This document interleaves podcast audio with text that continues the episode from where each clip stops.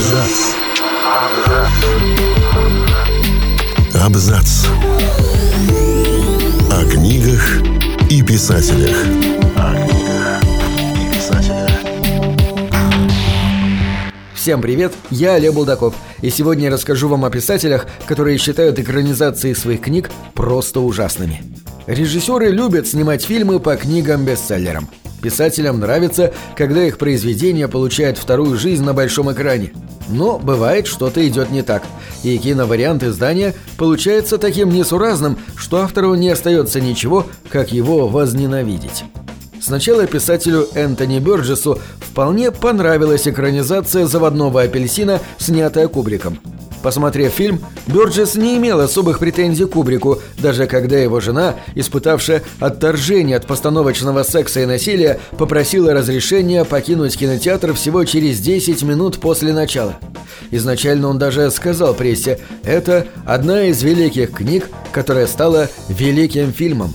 Но все изменилось, когда жестокость фильма начала привлекать критику, и Бёрджес почувствовал, что Кубрик свалил ответственность на него. «Я не очень понимал, что я защищаю», – высказывался писатель. «Книгу называли неприятным маленьким шоком или фильм, о котором Кубрик молчал.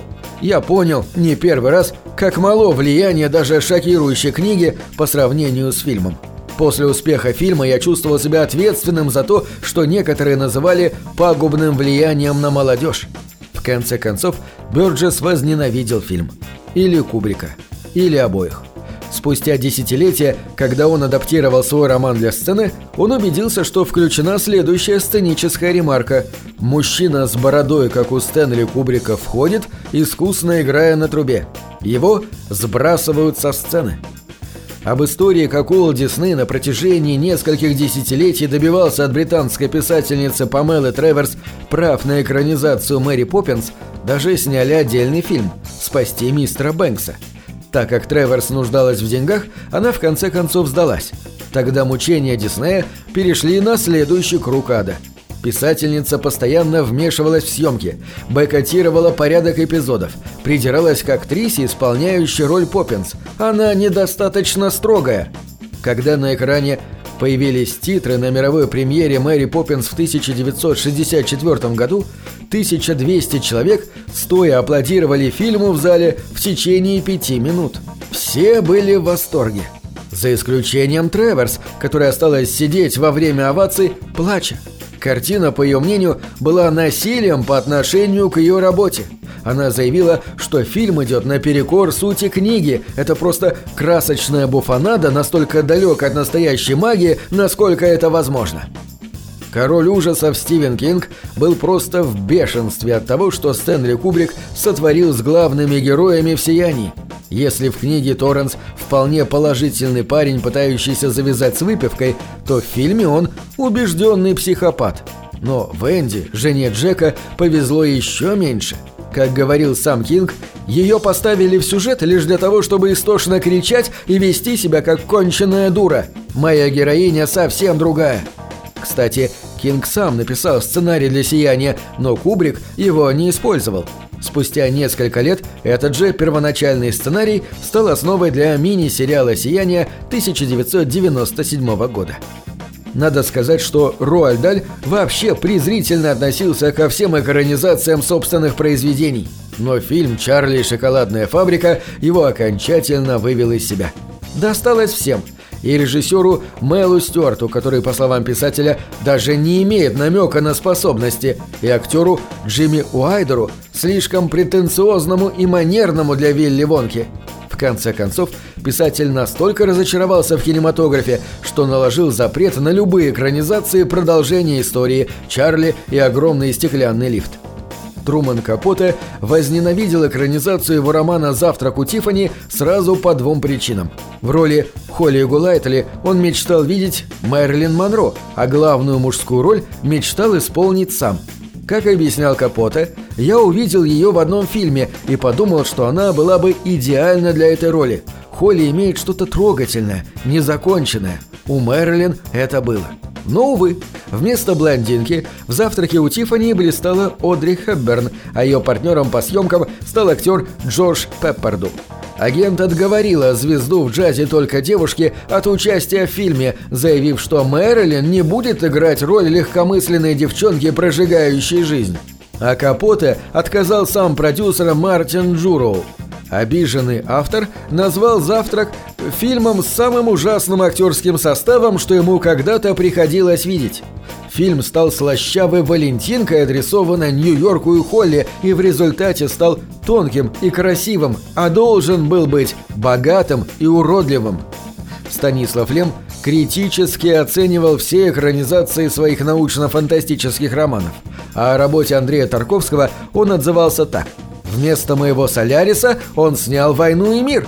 Кельвин просто отвратительный. Он натурально доводит бедняжку Харри до самоубийства. Но ужаснее всего, что Тарковский вводит в фильм родителей главного героя и даже какую-то тетушку.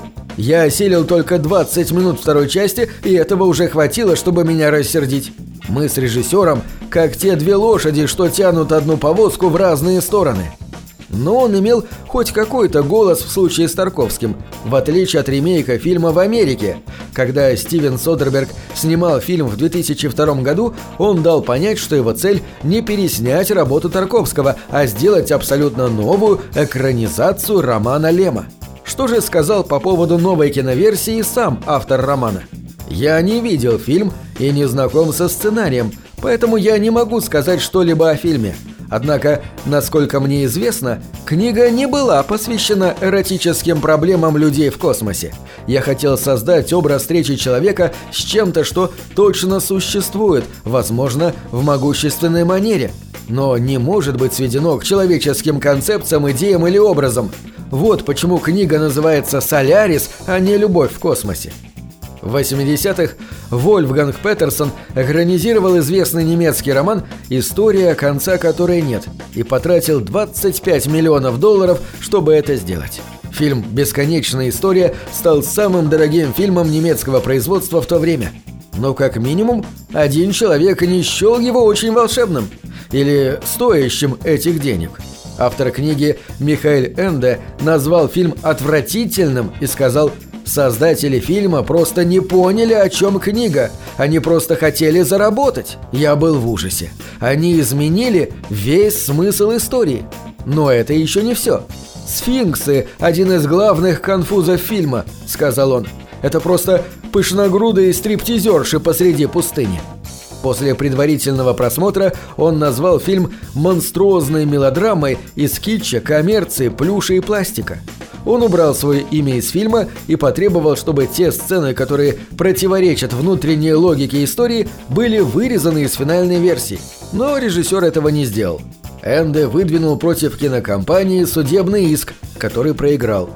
Однако ярость Михаэля Энде по отношению к фильму «Бесконечная история» постепенно угасла. Конце концов, большинство считает, что экранизация – вершина писательского успеха. Разве писатели не должны быть благодарны режиссерам за то, что те хотят снять фильмы по книгам?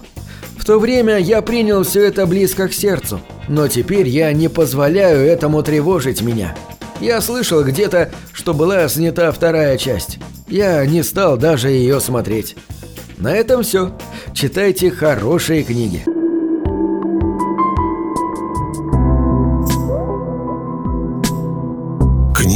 Это двери, что выводят тебя из четырех стен. С ними ты проживаешь другие жизни, а свою умножаешь в тысячу раз. Тысячу раз. Тысячу